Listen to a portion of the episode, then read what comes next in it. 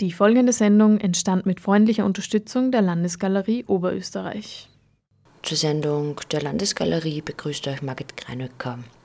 Knapp einem Monat noch gibt es die Möglichkeit, in der Landesgalerie die jüngst angekauften Fotoarbeiten aus der Sammlung der Landesgalerie zu sehen.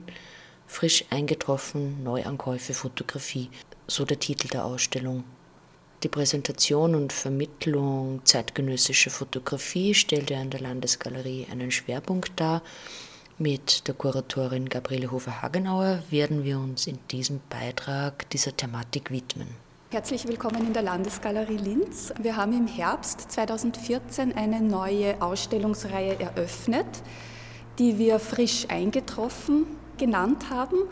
Und die erste Ausgabe dieser äh, neuen äh, Ausstellungsserie ist dem Medium Fotografie gewidmet. Wir präsentieren hier äh, ausgewählte Neuankäufe aus den Jahren 2007 bis 2014 und äh, zwei Arbeiten äh, von Ursula Mayer, die hier sehr prominent auch präsentiert sind, sind tatsächlich ganz kurz vor der Ausstellungseröffnung ganz frisch bei uns eingetroffen. Also die Ausstellung löst sozusagen die Programmatik des Titels auch ein. Fotografie ist ja generell ein sehr wichtiges Thema bei uns in der Landesgalerie.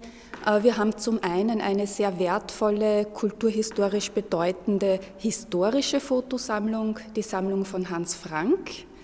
Ähm, diese Sammlung wurde 1975 vom Land Oberösterreich angekauft und ab 1978 äh, dann im Fotomuseum in Bad Ischl aufgestellt und für die Öffentlichkeit äh, zugänglich präsentiert.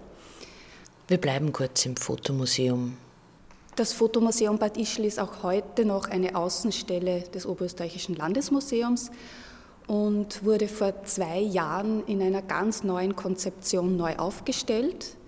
Präsentiert werden dort eben die Highlights aus der Sammlung Frank. Es ist ein schöner Rundgang durch die Frühgeschichte der Fotografie. Wir präsentieren da in verschiedenen Themen Zusammenstellungen, zum Beispiel Daguerreotypien, das war das erste praktikable fotografische Verfahren. Das sind so auf Silberplatten belichtete Porträts hauptsächlich, die man da sehen kann. Also eine Technik, eine Materialität, die man sich heute gar nicht mehr vorstellen kann. Das sind Unikate, also Einzelstücke, die es auch nur einmal gibt.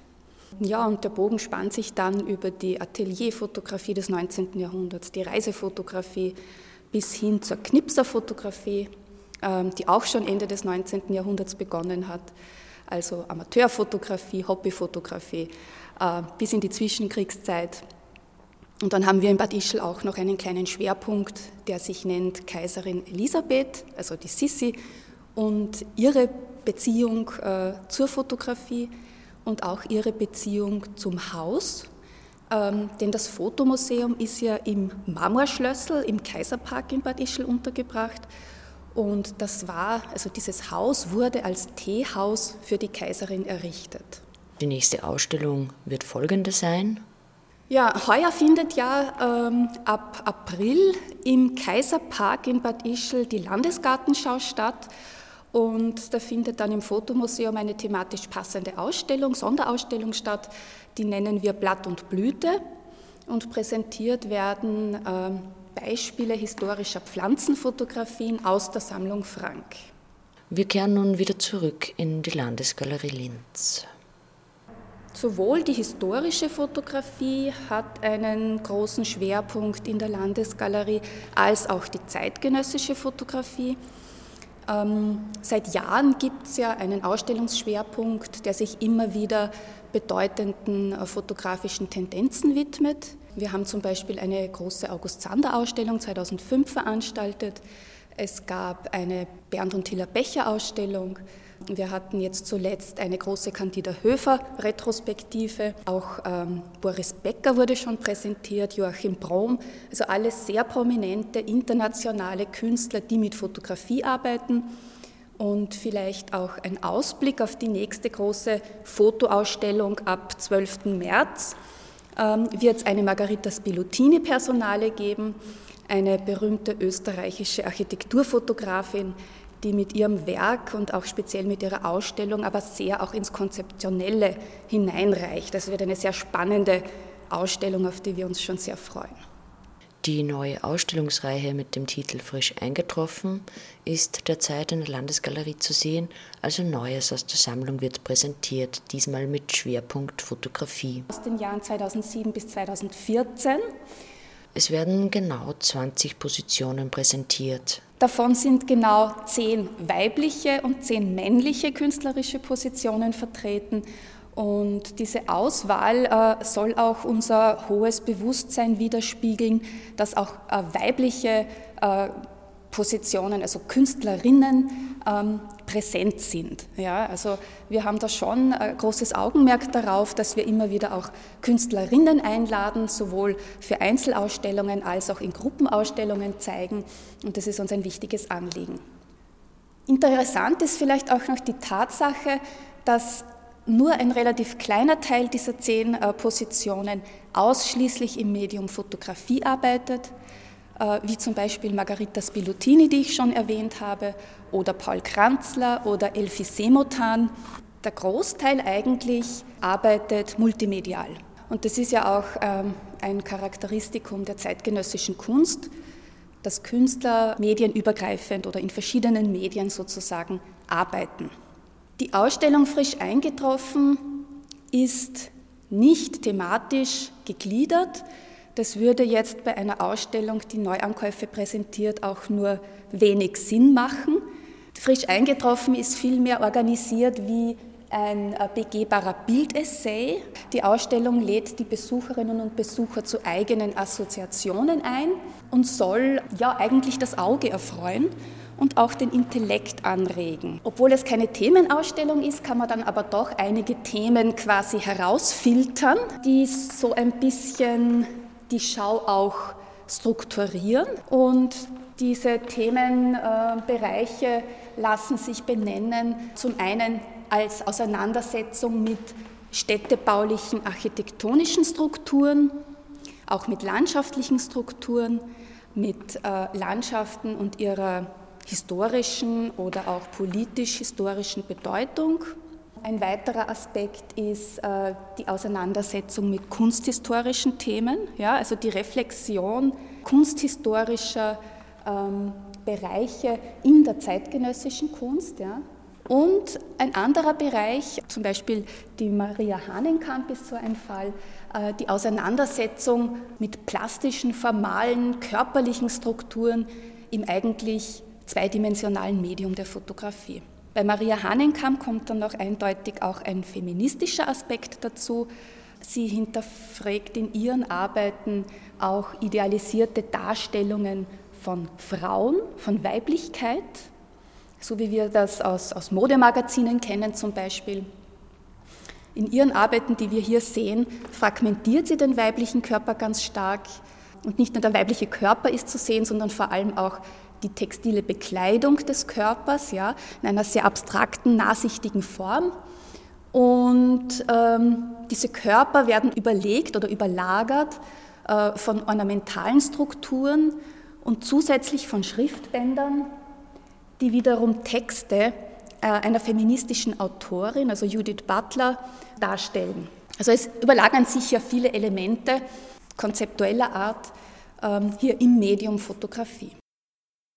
Ebenfalls sehr stark um stoffliche Strukturen, um Oberflächen, um Faltenwürfe geht es hier auch, also rein formal gesehen, in dieser Arbeit von Judith Huemer, die wir sehen, 2006 entstanden. Hier wird eigentlich Räumlichkeit komplett aufgehoben. Es gibt im Grunde kein Bildzentrum, kein oben, kein unten, kein rechts, kein links. Man könnte die Arbeit theoretisch auch ganz anders im Raum positionieren. Das ist von der Künstlerin auch durchaus so äh, erwünscht. Äh, wenn man genauer hinsieht, das ist alles sehr monochrom schwarz, wenn man genauer hinsieht, erkennt man aber doch Figuren. Ähm, es sind Mönchsfiguren, es sind Mönchskutten zu sehen, und zwar aus dem Stift Admont.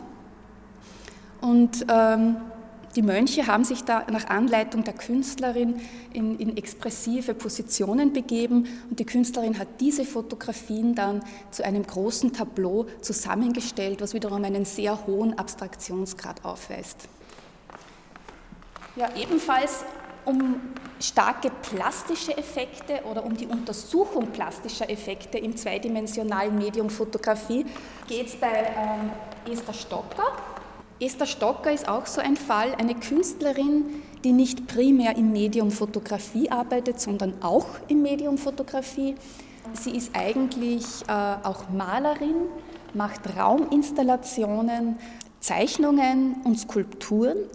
Sie bleibt aber ihrem Thema immer sehr treu und da geht es um Untersuchungen von Ordnungsstrukturen, von linearen Strukturen, oft auch Gitterstrukturen ähm, und auch um die Untersuchung äh, dreidimensionaler Wirkungen, vor allem hier im Medium Fotografie. Und wenn man sich diese Bilder genau ansieht, glaubt man ja, hier plastische Gebilde vor sich zu haben. Also dieser Illusionseffekt von Räumlichkeit ist ähm, durch das Linienmuster zum Beispiel oder durch die Gitterstrukturen ganz stark gegeben. Letztendlich, ähm, was steckt dahinter? Die Künstlerin bemalt händisch Planen, also stärkere, stärkeres Planmaterial, also so wie LKW-Planen kann man sich das vorstellen. Das ist alles händisch bemalt. Dann wird das plastisch quasi äh, zusammengeknüllt, also wie man das hier sieht, diese Faltenwürfe, das wird alles real sozusagen äh, hergestellt, fotografiert und dann werden diese Planen zu Skulpturen geformt, ja, die auch real im Raum als Skulpturen dann präsentiert werden. Das heißt, die Fotografie ist hier ein, ein Zwischenschritt, ein eigenästhetischer Zwischenschritt im Produktionsprozess der Künstlerin. Gerold Tagwerker bewegt sich in der Tradition der Minimal Art. Hier zeigen wir eine Fotoarbeit, die einen amerikanischen Wolkenkratzer zeigt, also diese spiegelnde Glasfassade eines Wolkenkratzers, auch wiederum eine Gitterstruktur zeigend und drum eben auch hier äh, präsentiert neben Esther Stocker, um hier auch so diese formalen Entsprechungen darzustellen. Vielleicht äh, zitiere ich den Künstler kurz. Er schreibt zu seiner Arbeit. Diese Architekturen, die keine Starqualitäten besitzen und die man in keinem Architekturführer findet, faszinieren mich in ihrer Kühle und Anonymität, in ihrer Langeweile und Banalität, der unendlichen Aneinanderreihung von ein und demselben Element. Natürlich schätze ich an Architektur ganz andere Qualitäten, aber das ist bei diesen Arbeiten nicht der Punkt. Ich will diese Architekturen ja auch nicht heroisieren, sondern verwende sie lediglich als Material, als Strukturen, die ich in Details aus einer realen, banalen und alltäglichen Welt aufnehme. Es geht also auch bei Gerold Tagwerker um einen starken Abstraktionsprozess, aber natürlich auch um die Rückanbindung und die kritische Hinterfragung moderner architektonischer urbaner Strukturen. Ja, wir präsentieren auch eine sechsteilige Serie von Carina Nimmerfall, ähm, die sich in Cinematic Maps mit Orten auseinandersetzt, die in einer amerikanischen Fernsehserie vorkommen, und zwar in der Serie Law and Order. Und ähm, ja, was macht die Künstlerin? Ähm, in der Fernsehserie dürfen aus rechtlichen Gründen ja natürlich nur gefakte Adressen verwendet werden. Ja? Wenn jetzt zum Beispiel ein Anwaltsbüro gezeigt wird ähm, und die Adresse eingeblendet wird in der Fernsehserie, dann darf die natürlich nicht übereinstimmen mit, dem, mit einem realen Anwaltsbüro. Ähm, es sind also erfundene Adressen, die nicht mit den gezeigten Architekturen in der Fernsehserie übereinstimmen. Ja? Die Künstlerin hat sich jetzt auf die Suche begeben und die echten existierenden Plätze aufgesucht und dann sozusagen in gegenüberstellenden Bildern die Adressen, wie sie in der Fernsehserie erscheinen und die realen, realen Orte konzeptionell vereint. Und es kommt durchaus vor, dass das dann leere Plätze sind, also Baulücken zum Beispiel, wie wir hier sehen, wo eigentlich gar kein reales Gebäude existiert. Oder es sind Wohnhäuser, also da gibt es dann eine, eine, eine Komik eigentlich auch dahinter. Und es wird eben kritisch hinterfragt, wie wird massenmedial im Unterhaltungsbusiness mit Orten umgegangen. Mischa Streu hinterfragt in seiner Arbeit oft seine Rolle als Künstler. Ja, Mischa Streu ist ein Künstler, der in seiner Arbeit ganz stark auch seine eigene Rolle als Künstler hinterfragt. Ja.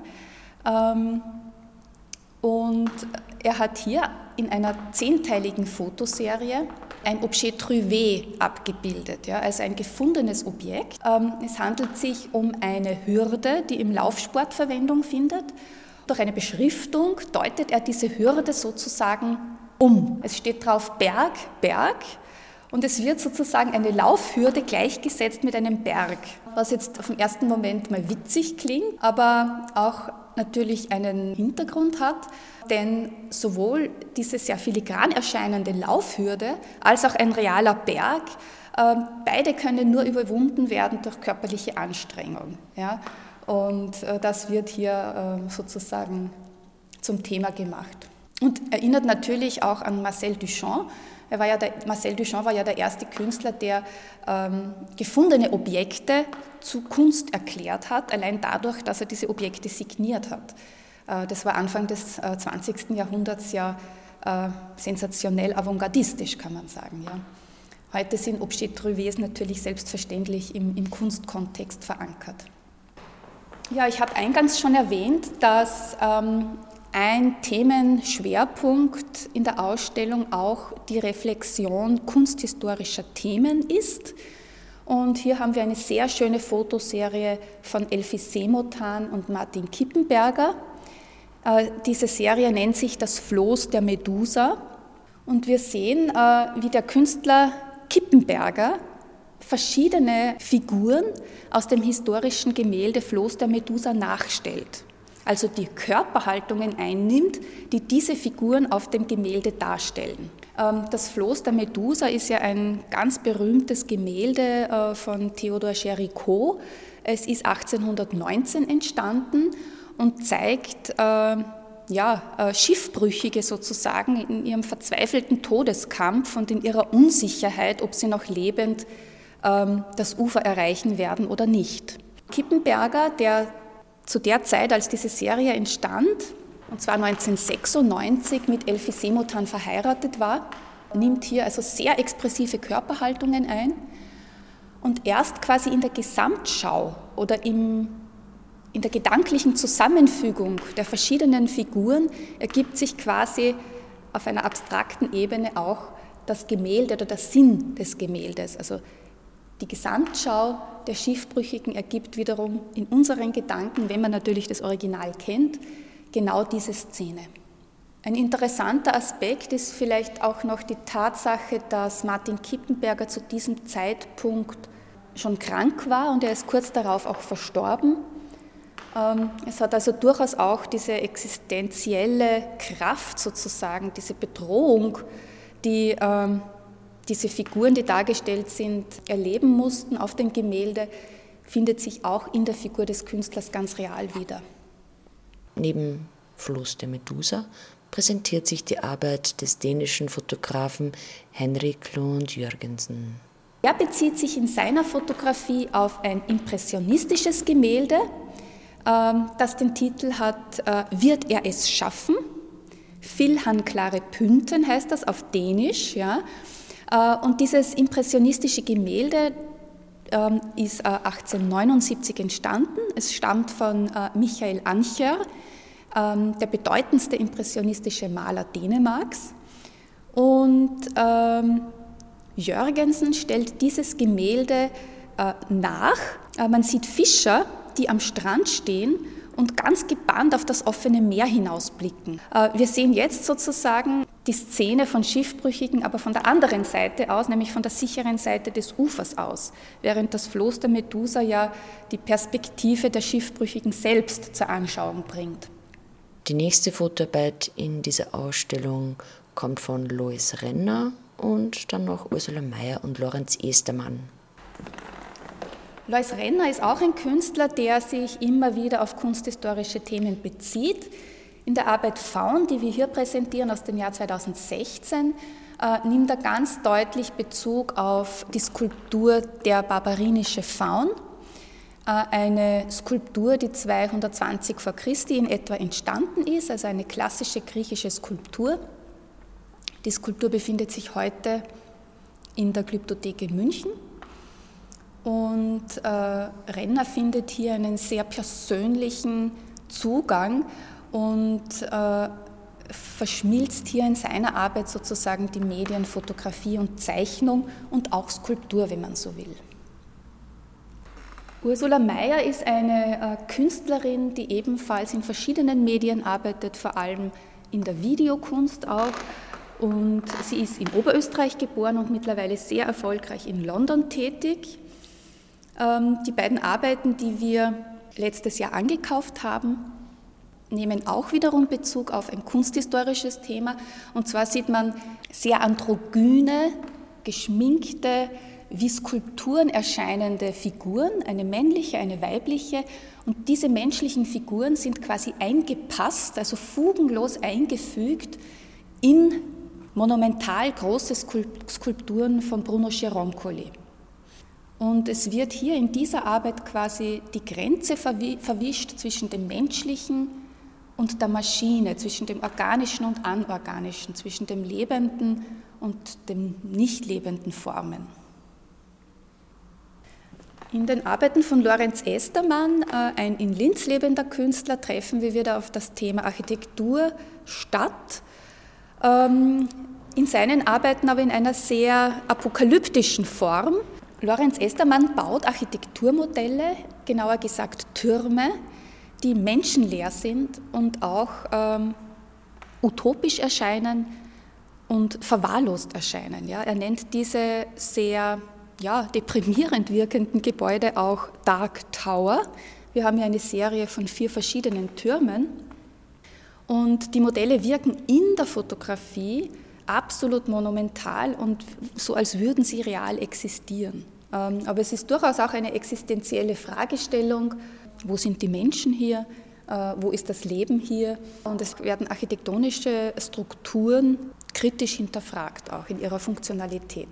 Und daneben positioniert sind zwei Arbeiten von Manfred Willmann und Paul Kranzler, Andreas Fogaraschi und Anna Jarmoleva.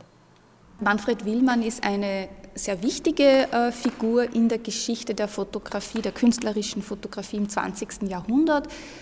Er ist Mitbegründer und Herausgeber der Kamera Austria in Graz und wir präsentieren hier zwei Arbeiten, die man eigentlich auch als Memento Mori bezeichnen könnte.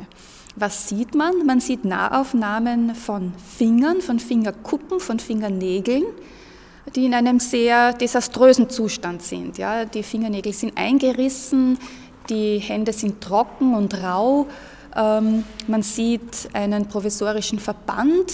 Das scheint überhaupt nur ein Papiertaschentuch zu sein. Das ist ja ganz zerfleddert. Tatsächlich sind es die Finger des Künstlers selbst. Und er hat mir erzählt, äh, er hat damals eine sehr intensive Aufbauphase ähm, für ein Ausstellungsprojekt äh, gehabt und seine Finger also wirklich strapaziert und hat diese Hände des Künstlers sozusagen dann ähm, fotografisch festgehalten. Ein Memento Mori im äh, eigentlichen Sinn ist die Arbeit von Paul Kranzler. Er hat sich in seinem Projekt Vademecum dem Ort Hallstatt gewidmet. Und zwar hat er das Gebeinhaus dort besucht.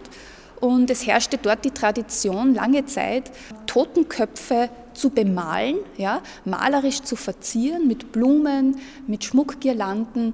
Die Totenköpfe wurden auch beschriftet, also die Namen der Verstorbenen wurden verzeichnet, zum Teil auch äh, welche Berufe sie ausgeübt haben und das Geburts- und Sterbedatum.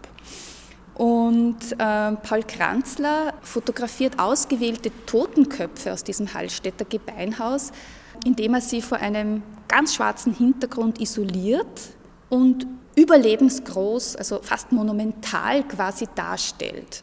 Und äh, das ergibt eine sehr eindringliche Wirkung und ja ein Memento Mori im eigentlichen Sinn, also die Erinnerung an die Endlichkeit des Menschen.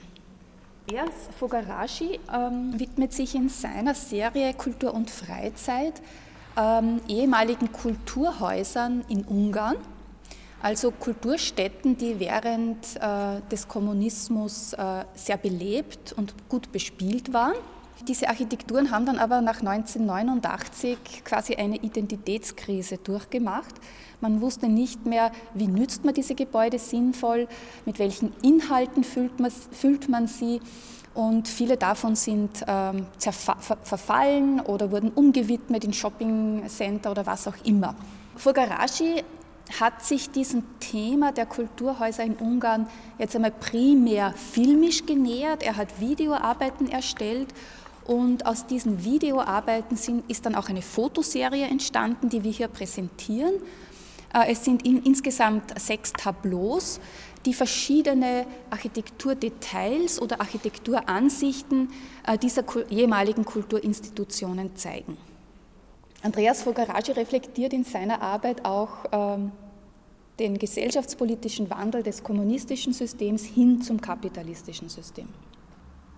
Ja, Anna Jamoleva ist eine Künstlerin, die aus äh, Russland stammt und 1989, also nach dem Fall des Eisernen Vorhangs, nach Wien übersiedelt ist. Ähm, und sie setzt sich auch mit architektonischen Strukturen in Russland auseinander und zwar mit sehr markanten architektonischen Symbolen, muss man sagen, der russischen Architektur, nämlich mit dem Kreml, ja, mit dem Roten Platz.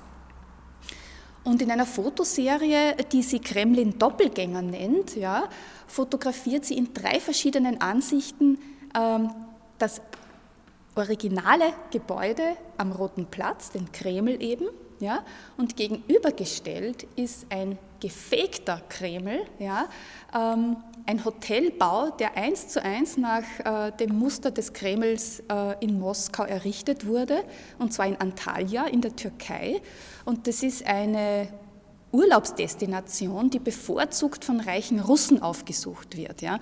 Und da haben wir jetzt die kuriose Situation, dass man auf dem Foto ähm, den Kreml sieht. Man kann ja gar nicht unterscheiden, ist es der echte Kreml oder ist es eben dieses Hotel. So detailreich ist es nachgebaut. Und man sieht aber Personen im Bikini davor, man sieht den Swimmingpool davor. Also es ist eine ganz skurrile und, und sehr subtil kritische Arbeit, die sich äh, eben mit Architektur und Architektursymbolen und deren Umdeutung auseinandersetzt. Die Kuratorin Gabriele Hofer-Hagenauer zum Sammlungsschwerpunkt der Fotografie in der Landesgalerie. Also wir versuchen, dass sich der Ausstellungsschwerpunkt zeitgenössische Fotografie auch durch Ankäufe dann langfristig in der Sammlung manifestiert. Das ist uns ein großes Anliegen. Und wir versuchen eben gezielt durch Ankäufe ähm, auch österreichische Künstlerinnen und Künstler zu fördern. Unser Ankaufsbudget ist ähm, nicht groß, es ist sehr überschaubar. Ähm, ein Großteil der Ankäufe, die wir hier in der Ausstellung sehen, konnte aus dem Topf der Galerienförderung des Bundes mitfinanziert werden, wofür wir uns sehr herzlich bedanken. Das Augenmerk, also die Auswahl der künstlerischen Arbeiten, erfolgt äh, natürlich nach Qualität der Arbeit. Das sind natürlich subjektive Blickwinkel, das ist immer so. Ähm, Im Vordergrund stehen aber fotografische Positionen, die sehr konzeptuell mit Fotografie, mit dem Medium Fotografie umgehen. Also uns geht es nicht um äh, die abbildende Funktion von Fotografie, uns geht es nicht um das schöne Bild an sich. Äh, uns geht es um darum, dass Künstler das Medium Fotografie konzeptuell einsetzen, Themen finden, Themen langfristig bearbeiten. Ähm, und da ist es, wie gesagt, ganz egal, ob der Künstler ausschließlich im Medium Fotografie arbeitet oder multimedial sein Werk anlegt.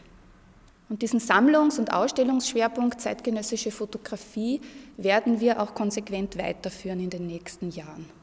Frisch eingetroffen, Neuankäufe Fotografie, zu sehen bis 15. März 2015 in der Landesgalerie Linz im Wappensaal.